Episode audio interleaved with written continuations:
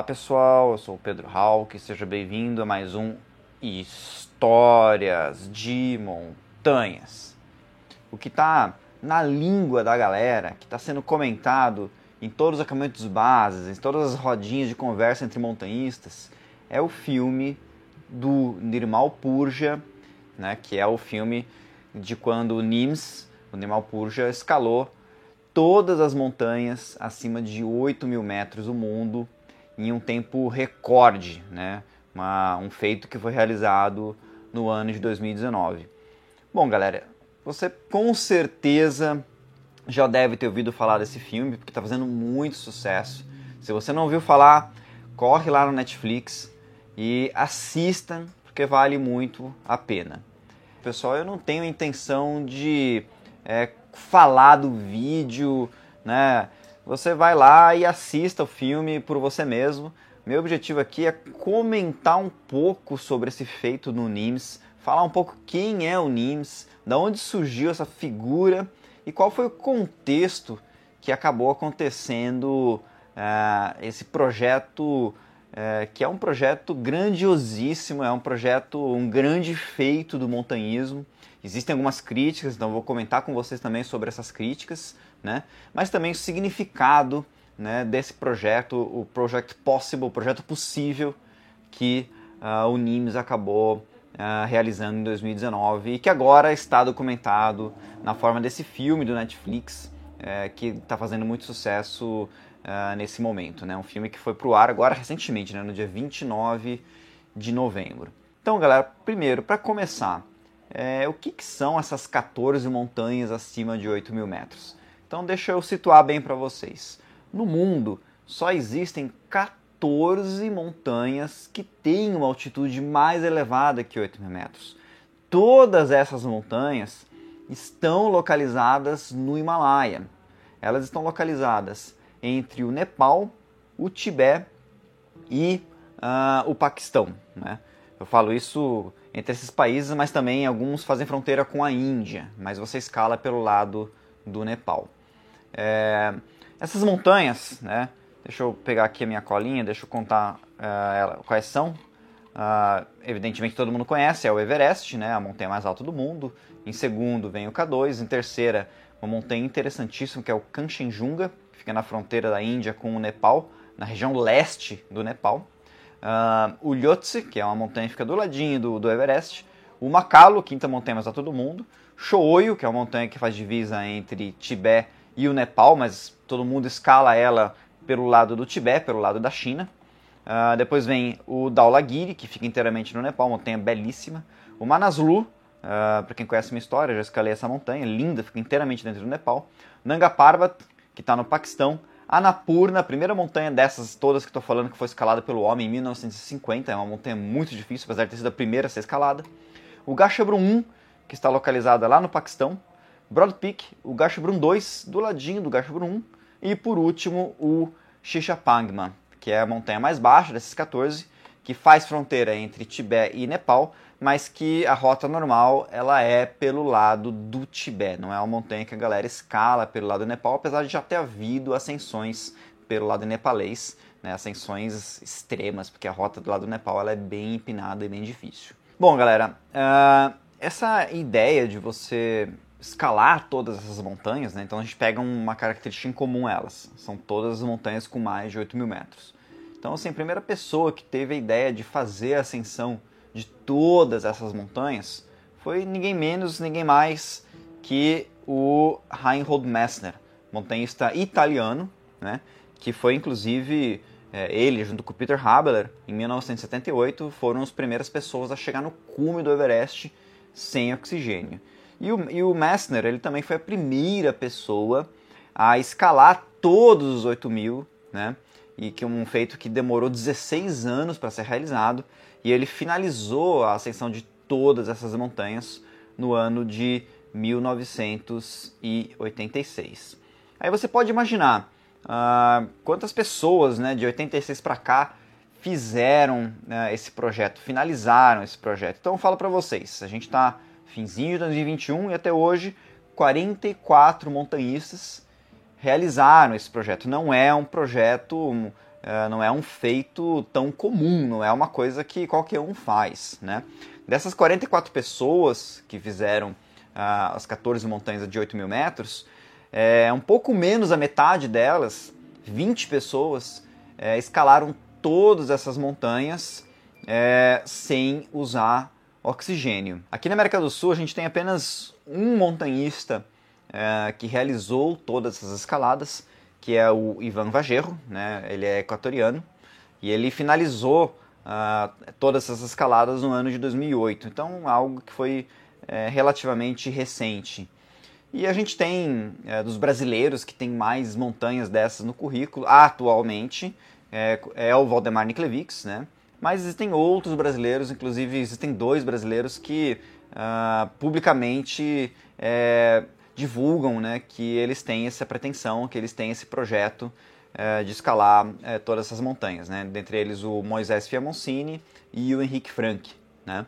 Mas também tem outros brasileiros que já fizeram vários das 8 mil, de repente eles não falaram para ninguém, mas podem ser que eles consigam fazer esse projeto. O fato é o seguinte: escalar todas essas montanhas acima de 8 mil metros não é uma coisa fácil, tá certo?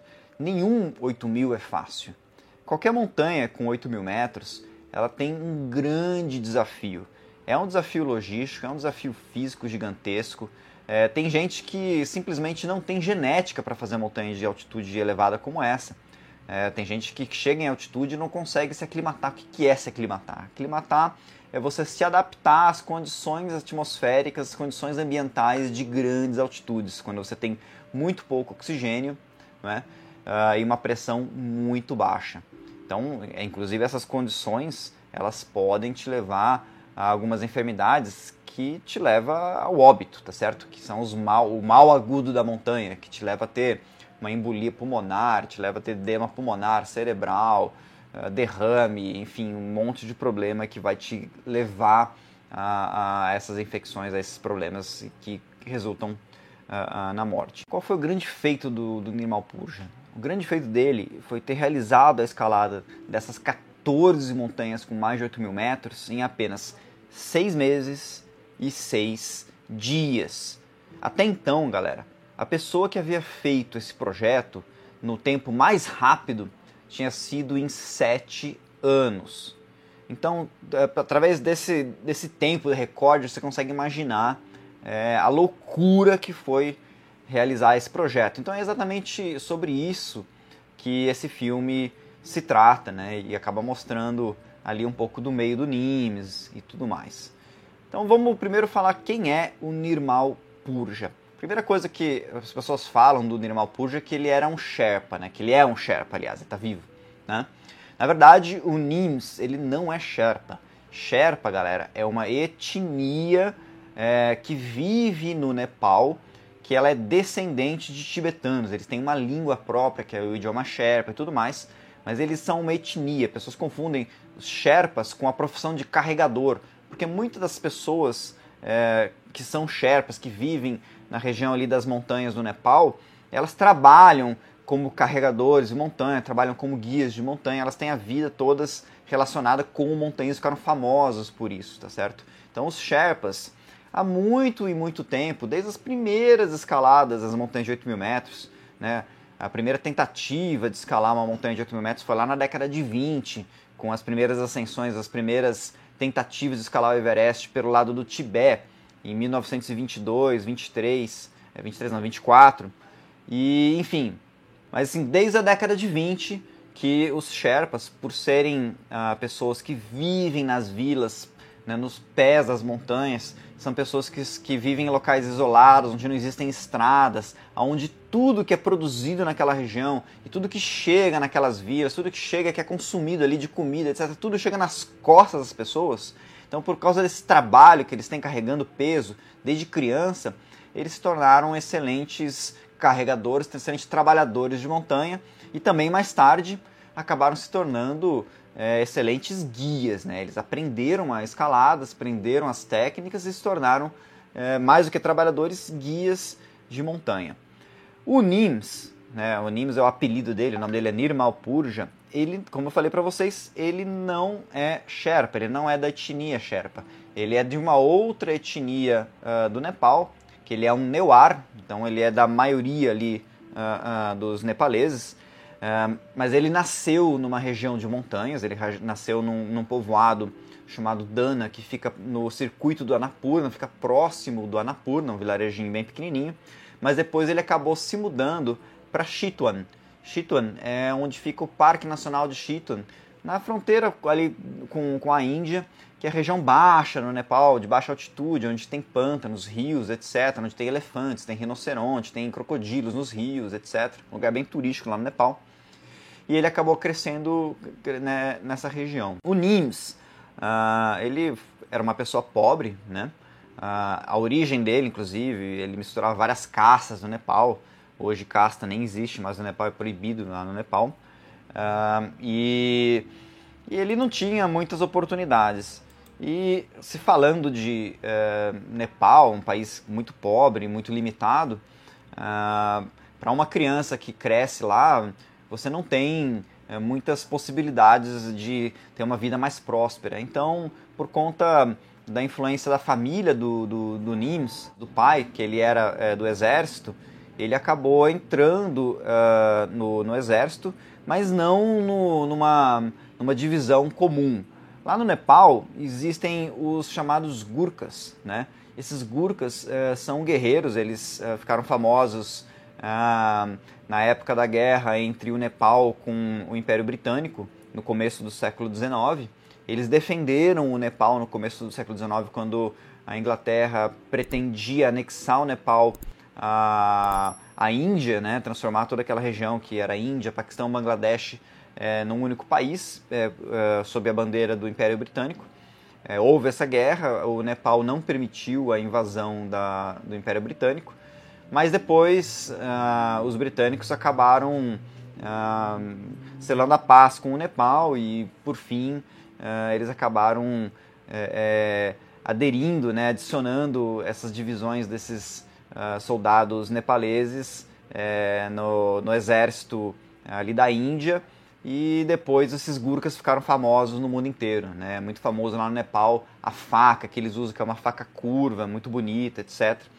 E, enfim, o, o Nims ele entrou uh, ah, para a divisão Gurkha do exército e depois ele acabou é, entrando no, no, exército britânico numa divisão é, especial. Então, a origem do Nims, uh, tirando o fato de que ele nasceu numa região é, de montanhas, ele nasceu ali na região do, do Circuito do Nanapurna, ele não tinha uma relação muito grande com o montanhismo. E a primeira vez que ele teve contato e escalou uma montanha foi somente no ano de 2012, tá? Então é relativamente recente, isso faz vai fazer agora 10 anos que, que o Nimes escala a montanha. E aí depois, uh, a segunda vez que ele foi para uma montanha, foi fazer uma escalada de, de mais... Uh, uh, de mais dificuldade, de mais comprometimento, foi em 2014, quando ele escalou o Dhaulagiri. Né? Dhaulagiri é uma das montanhas de 8 mil metros, né? fica ali próximo à vila onde ele nasceu, montanha belíssima, diga-se de passagem. E ele fez essa escalada de uma maneira que chamou muita atenção. Então ele foi, escalou e voltou em 15 dias. Ninguém, galera, escala uma montanha de 8 mil metros em 15 dias, né? Sem ter feito uma aclimatação prévia. Uma expedição numa montanha de 8 mil metros, ela leva no mínimo uns 40 dias, levando o tempo que você demora para aclimatar. Então, já nessa ascensão, ele mostrou todo o talento que ele tinha para o montanhismo e a força física que ele tinha também. Um ano depois, é, aliás, dois anos depois, em 2016, uh, o Nims ele fez o, o Everest né, é, pela primeira vez. E um ano mais tarde, em 2017, ele acabou liderando uma expedição Gurkha, uma expedição do, do exército Gurkha, é, fazendo cume lá no Everest, levando outros 13 soldados, outros 13 companheiros dele até o cume, até o cume. Então nisso ele já demonstrou a sua capacidade de liderança, né, a sua capacidade de lidar com todas as dificuldades de uma ascensão em alta montanha levando um grupo, não só uh, ele lidando com essas dificuldades, mas os outros lidando com as dificuldades dos outros e através de uma equipe forte todo mundo conseguir chegar no cume. Então, gente, é, o Nimes ele é, se mostrou ao longo do tempo ter todas essas capacidades e como foi que ele foi parar, né? Como foi que ele, que ele chegou a poder fazer um projeto de escalar todos os 8 mil? Porque nepaleses, né? Talentosos, fortes, é, resilientes, é, isso não é uma coisa única do, do NIMS, né? Eu mesmo conheço vários nepaleses, sherpas e não sherpas, que têm essas qualidades e que poderia estar exercendo esse papel dele. Mas vamos colocar é, tudo isso no meio de um contexto. Como eu falei para vocês, os nepaleses, principalmente os Sherpas, desde a década de 1920 que eles fazem as coisas acontecer nas expedições no Himalaia. Eles são os caras que carregam peso, eles são os caras que montam acampamento, desmontam acampamento, que cozinham, que te carregam para cima, que te ajudam, que levam oxigênio, que tiram oxigênio, que salva, que faz resgate.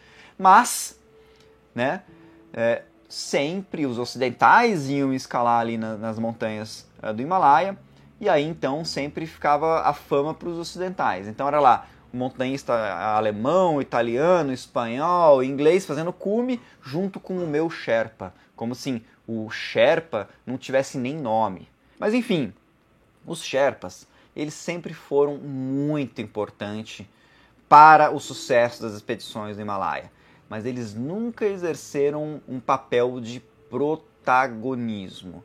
Quando foi que isso começou a mudar? Se a gente pega aqui a lista é, dos montanhistas que já fizeram todas as montanhas de, de 8 mil metros, a gente vai ver aqui que o primeiro nepalês, o 23 pessoa a, a, fazer o projeto, a escalar todos os 8 mil, foi um Sherpa chamado Mingma. Mingma Sherpa. Ele finalizou o projeto em 2011. O Mingma, ele também tem um irmão que foi o segundo nepalês a finalizar esse projeto, que é o Dawa, né? Changdawa Sherpa. Esses dois irmãos, eles eram de princípio carregadores, aí eles foram subindo de posição, se tornaram carregador de altitude, depois guia assistente, guia principal, trabalhando sempre para os gringos. Aí eles iam ganhando a graninha, depois eles foram lá e montaram uma própria agência né, para organizar as expedições e ser protagonismo nessa organização, na venda das expedições comerciais nas montanhas de 8 mil metros do Himalaia, principalmente o Everest. Então esses dois irmãos, o Dawa e o Mingman, eles cresceram bastante, se tornaram empresários, e depois se tornaram empresários de sucesso, ganharam muito dinheiro, né? Hoje eles têm uma agência muito grande, é atualmente a maior agência de montanhismo do Nepal, inclusive fazendo muita competição com as agências estrangeiras, porque eles acabaram ficando muito grandes. O Dawa, inclusive, comprou vários helicópteros, então ele também é dono de uma companhia de helicópteros que presta esse serviço lá no Himalaia. Então são pessoas que ficaram muito ricas. E os irmãos Mingma e Dawa, né, é, o Dawa ele tinha um sonho de fazer com que nepaleses se tornassem os protagonistas na história das escaladas. Porque ele sabia que os nepaleses sempre estavam por trás, assim como ele esteve por trás. Primeiro como trabalhador e depois como empresário fornecendo a infraestrutura, fornecendo serviços para os estrangeiros ficarem com a fama. Então, o Dawa, ele quis atrás de um personagem que ele fosse fazer um feito extraordinário, que fosse mostrar a força dos nepaleses no montanhismo. E é aí que surgiu esse projeto possível.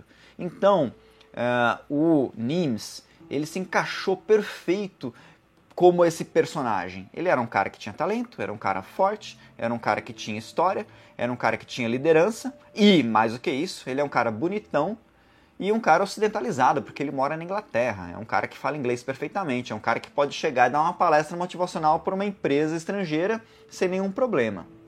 Mas o seguinte, o, Min, o, o Nims, ele não foi um cara que teve fazendo esse projeto sozinho.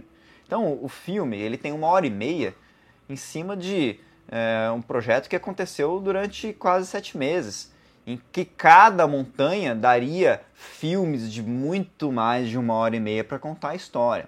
Então o filme ele é bem simplificado, ele é bem resumido. Mas ele também não ignora, inclusive no próprio começo do filme, ele cita o nome dos Sherpas, né, dos amigos do NIMS, dos outros guias que ajudaram o NIMS e tornaram o projeto possível, realmente possível. Dentre eles o Mingma David, o Lakpa Dendi, o Gyaltsen Sherpa e o Gesman Taman. Né? Então esses, esses outros montanhistas nepaleses, montanhistas, guias, é, eles receberam um salário para ajudar o NIMS, um salário muito bom, que eles não pudessem, que eles pudessem até negar trabalho para é, eles fazerem, para se guiarem e trabalharem nas expedições internacionais que tiveram ali no, no Himalaia né, na época que eles estavam trabalhando para o NIMS, né? E cada um desses, desses escaladores, desses montanhistas, eles eram tão fortes ou mais forte ainda que o Nimes. O Nimes não esconde isso. Ele diz que, por exemplo, o Mingma David, ele era o cara mais forte que ele conhecia, que ele conhece. Então, o Nimes, ele teve muito bem acompanhado. Então, a gente pode falar que o sucesso dessa expedição não se deu porque o Nimes é um cara é, excepcional, que é, mas é porque ele e todos esses, esses amigos que ajudaram ele todos eles são excepcionais e eles souberam trabalhar em equipe de uma maneira é, muito eficiente. E agora é o seguinte, não só adianta você pegar vários caras extremamente fortes e ir para uma montanha, você tem que também dar estrutura. Então, uh, essas ascensões elas começam na, na temporada que a gente chama temporada de pré-monção, que é durante a primavera no hemisfério norte. Então, essas primeiras, a primeira montanha que foi uh, escalada foi o, o, o Anapurna. Né? Ele já começou por uma montanha casca grossa, tá? Uh, e ele chegou no cume no dia 24 de maio.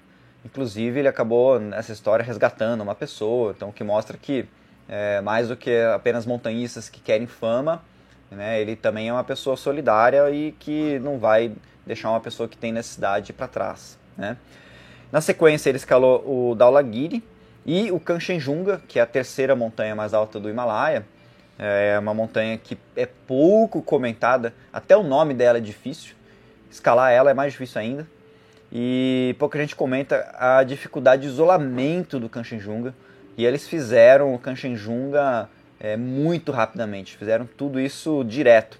E é, o traslado que eles faziam para ir de uma montanha para outra eram todos feitos de helicóptero. Então ele descia do cume da montanha, já pegava o helicóptero ali na base e ia para a base da outra montanha para escalar.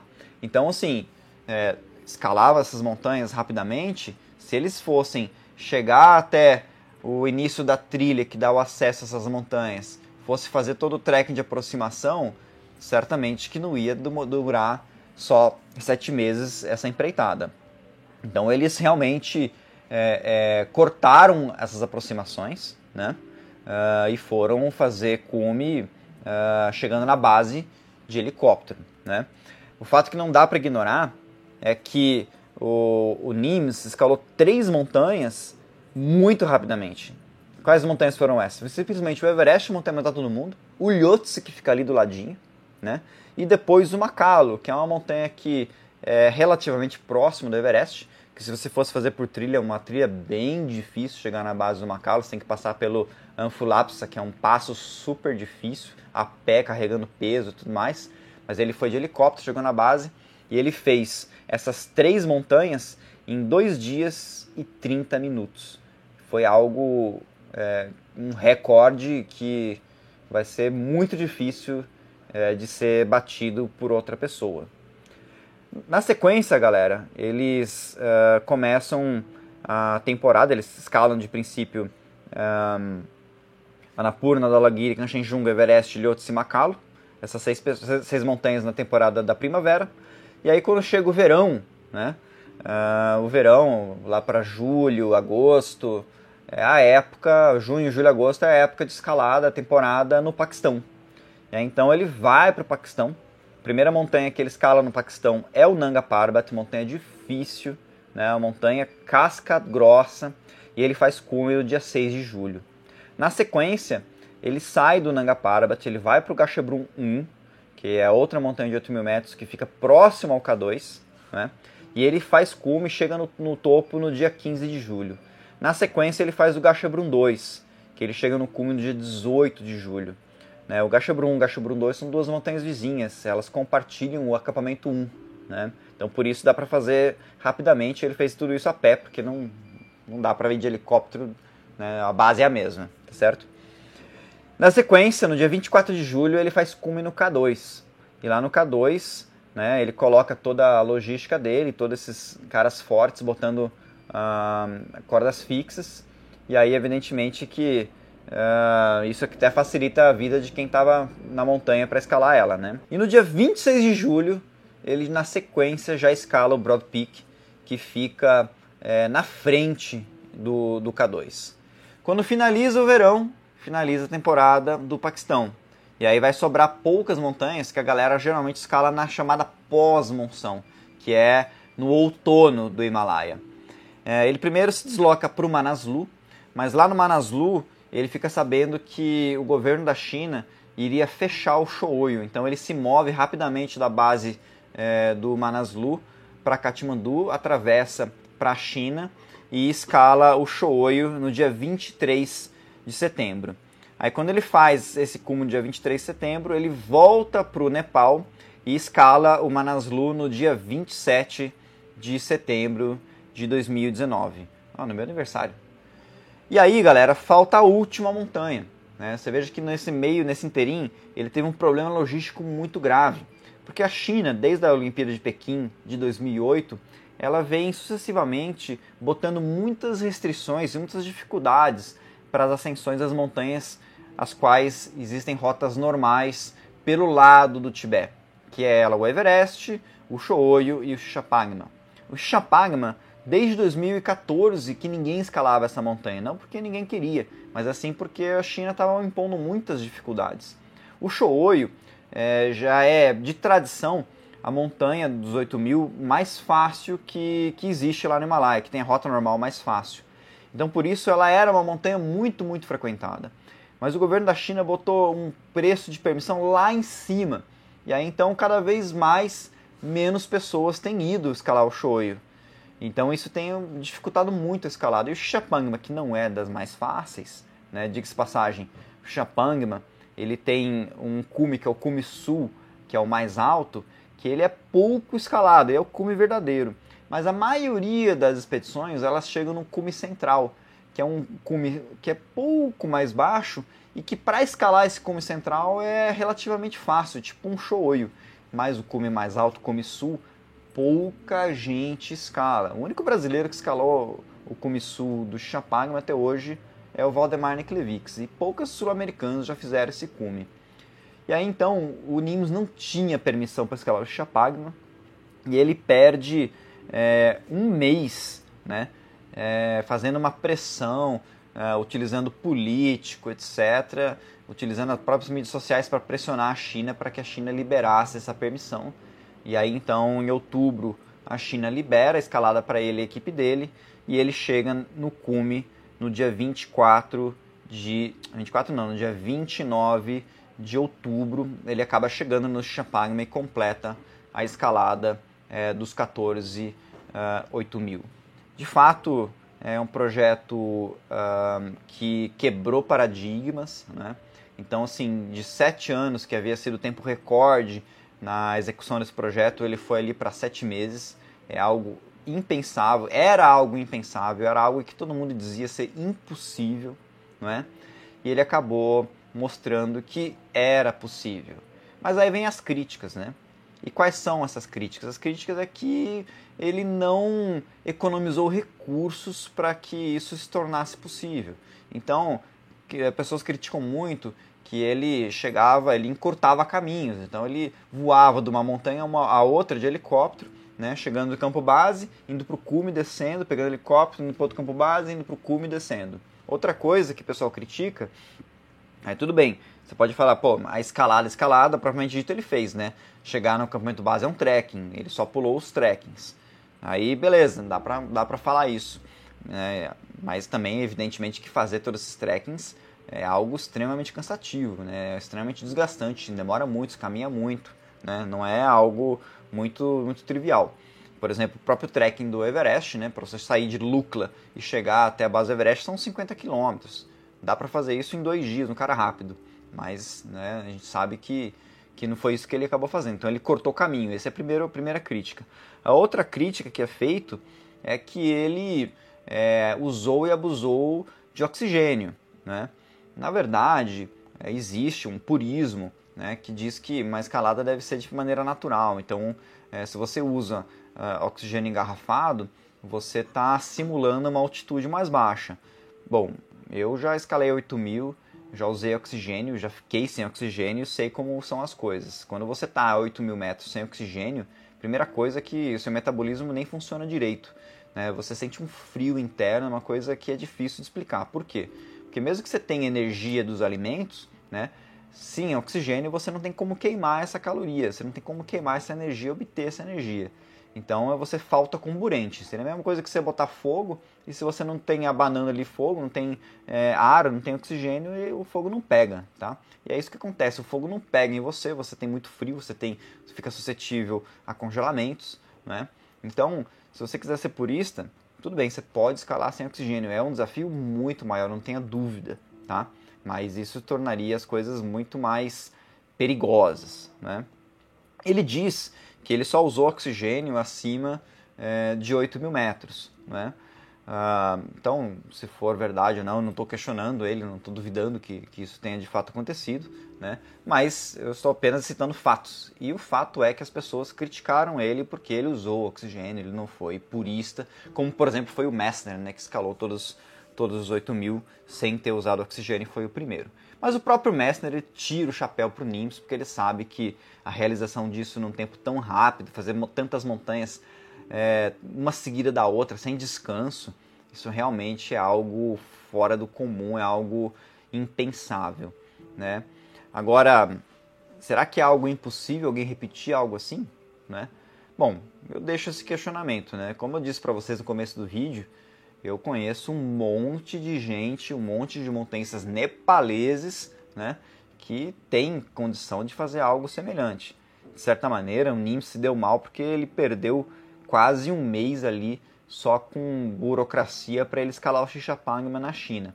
Se de repente aparecesse um outro NIMS, né, com toda essa vitalidade, talento, disposição e também apoio financeiro do DAO ali, botando helicóptero, botando logística, botando pessoas boas para ajudar ele, de repente até daria para fazer um projeto desses é, mais rápido que o NIMS. E também não dá para ignorar né, que existem outros montanhistas mutantes, né, tipo Kilian Jornet, tipo Cauê Gloff do Equador, que fazem montanhas correndo. Né, e por que não, de repente, a gente vê que um ser humano poderia até mesmo fazer essas montanhas, incluindo a aproximação correndo, né? E depois fazendo ascensões a jato relâmpago. Né? Isso não é algo que a gente possa uh, imaginar que, que não, não seria possível. Né? Possível, de repente, pode ser, como Nimes nos mostrou ser possível. E por último, galera, muita gente pergunta: e você, Pedro, não tem vontade de fazer isso? Ah, se tenho, né? Falta só o DAO me dar um apoio desse. Né? Ou então né, outros amigos do Nepal, tipo Pemba, que agora lançou uma nova empresa que é a 8K, o Pemba junto com o, o Lakpa, uh, tá aí bombando nas expedições, possa chamar lá um brasileiro. Não preciso fazer correndo, não preciso fazer tão rápido, posso fazer até em 10 anos, mas fazer uns, uns 14, 8 mil aí não seria nada mal. Bom, galera, deixa a recomendação para você entrar lá no Netflix, assistir, que vale muito a pena, vale muito a pena conhecer a história do Nims e eu tiro realmente o chapéu para todos esses nepaleses montanhistas que eu tenho que reconhecer que eles são de fato protagonistas do himalaísmo. Sem eles as expedições não aconteceriam. Aliás, galera, tô aqui com a minha camisa do Himlum, acabei de voltar lá do Nepal, escalei essa montanha de 7 mil metros, Mando um abraço para todos os meus amigos é, nepaleses que estiveram do meu lado, o Cherin, o Raj, o DK, o Lyakpa, o Pemba. Galera, vocês são demais. Vocês, os nepaleses, são realmente os caras do montanhismo. Pessoal, um grande abraço e até a próxima.